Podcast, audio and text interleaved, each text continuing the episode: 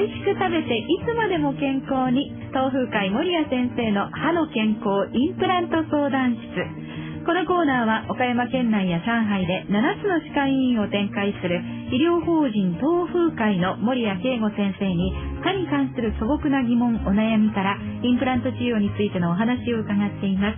守谷先生今日もスタジオにお越しいただきましたよ。こんにちは。よろしくお願いいたします。ちょっと先生このコーナーお久しぶりな感じがしますね。すね。ちょっとあの伸びちゃいましたいろいろええ。はい。暑いさなかでございますが、お元気でいらっしゃいましたなんとかかんとか。なんですって先日あのトライアスロンに。はい。あの8月の2日に、えー愛媛県でええ。あの愛媛県の二見というところでありましてええ行ってきました。暑かったですね。ですよね きっと、はい。トライアスロン先生よくよくできますね。いやいやいやいや。まあ結構でもね、ええ。あのそんなに疲労感ないんですよ。この空白はなんですよいやいやいやいやあのねこれ本当になんか信じられないんですけど、はいフルマラソンの方が、あの、しんどいよと。喋れません本当に何も言えません本当ですか？本当のそうなんですよ。トライアスロンですよ、うん。あの、まあ、疲れるのは疲れてるんだけど、ええそんなにこうなんか引きずるような、あの、疲労感ではないんで、はあそうなんですね、はい。まあ当日もなんか運転して帰って、その夜飲み会があったんで、普通にこう飲んでましたから。もうどれだけパワフルいなんですか本当そうなんですよ。生えあのトライアスロンって大体一般的なそのトライアスロンの大会っていうのはスタートからゴールまでなどのぐらい？まあ僕の場合遅いから3時間ぐらいなんですけど、はい、遅いんですか、はい。はあのーまあ、いわゆるアイアンマンとかは本当にすごい大変なんですけど、オリンピックディスタンスのトライアスロンっていうのは、あ、え。本当にあのー数あるスポーツの中の一つという感じです。え、本当に先生頭が下がりますやいやまあそんなまあ、そう言ってもらえるのは嬉しいんですけどね。もうそんな超パワフルな先生にですね、今日もあの、いろいろとご質問届いておりますので、パワフルにお答えいただきたいと思いますが、さあ、メールです。えーこのコーナーいつも楽しみに聞かせていただいています。最近、歯が透けてきたような気がするのですが、歯が透けてきた。先日、三色死、酸に蝕む歯と書くんですね。三色死という歯が溶ける怖い病気があることを知りました。その病気はワインや炭酸飲料、酢の物を口にすることに原因があるそうなんですが、本当でしょうか？私は全部大好きなので心配です。一度歯医者さんで見てもらおうと思いますが、普段の生活でどんなことに気をつけたらいいですか、いや、結構あるんですね、これね。ありますか？結構ありますえね。えで、まあ、食べ物とか飲み物をこういろいろ聞いてみるけども、本人はこう、あまりこう、心当たりないという方もおられますけど、それは、そんなに、あの、取り立ててワインとか炭酸飲料とかそういうものをいっぱい食べてるわけではないということまあ、です。かただね、市販のその、飲まあそういう清涼飲料水の7割ぐらいは、ペーハー5.5以下らしいんで、はい。まあ、いわゆるスポーツドリンクであるとか、ええええ。まあ、特に悪いのはコーラですけど、あの、かあなり酸性のものが多いんですよね。ううんやっぱりじゃあ、あの、それをかなりこう飲みすぎることによって、やっぱり歯がちょっと透けてきたりとか。そうですね。まあ、食べ物で言えば、その、うんレモンとか、グレープフルーツとか、まあ、オレンジとか、ええ酢のものですよね。うんそれから、飲み物も、うん、そうですし、まあドレッシングもそうですし。あの、だからなんかすごいそういうの好きで、毎日のようにこう、しょっちゅう食べてたりして、しかもその、唾液がそんなに出てないとか、うん、いろんなことが重なるとやっぱりなりますよね。寝る前にいつもそれ飲んでるとか。あ、そうなんですね。でも相当でもそういう食生活っていうのは偏ってるといえば偏ってますよね。そこに至るまでっていうことは。もともと歯がちょっと弱いということも考えられるんですけど、そうでもないうんあんまり関係ないやっぱり食べ物です。食べ物ですよねと唾液がちょっとこう分泌が少ないとそうか。そうそう。はあ。でも一回こう溶けてしまうと、あとはね、元に戻らないので、あの、一回溶けてしまうとどうなるんですか？やっぱり歯がちょっとこう痛む、痛、痛い状態になる。う表面がぐおっとくぼんでたりとか、やっぱはいこういうふうにこう薄くなってたりとか、はいあの、まあ、冷たいの染みるとか、ああ、ありました。だからある程度になったらそこはやっぱりなんか詰めてやるとか、まあ、セラミックとか貼り付けてやるとか、そういう修復が必要になってくるので、あそうなんうん、ですねそこまでいかないうちにちょっとその習慣をやめた方がいいですね。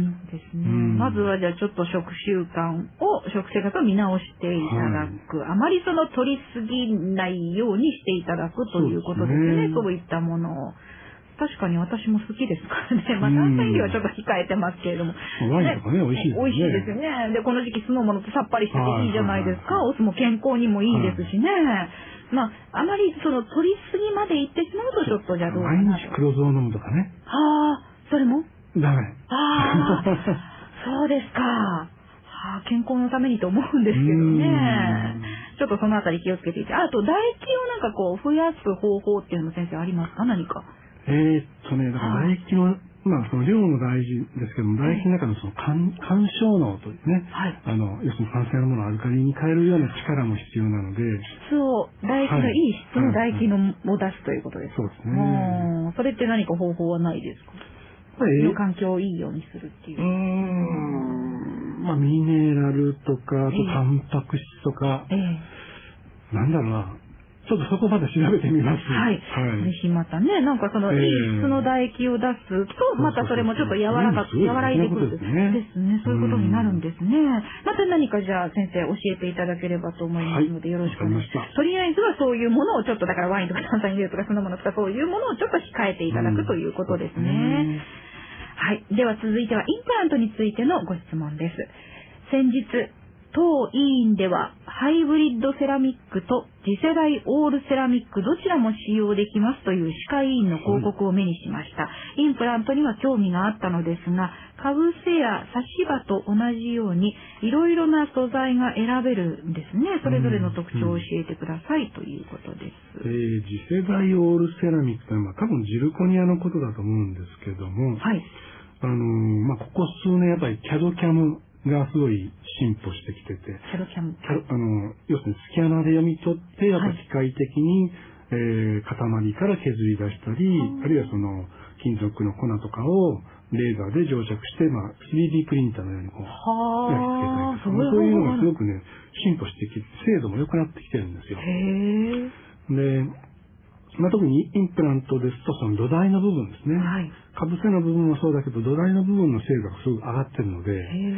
あの、それすごく良くなってきてます、今。そうなんですね。これ、そう、えっ、と、ハイブリッドセラミック、次世代オールセラミックっていうのは素材のことってことですか？そうですね。ハイブリッドセラミックっていうのは、最近あの、小級支部に保険でも入ってきてますけども、ええあの、金属とプラスチックの中間みたいな。材料ですね。はい。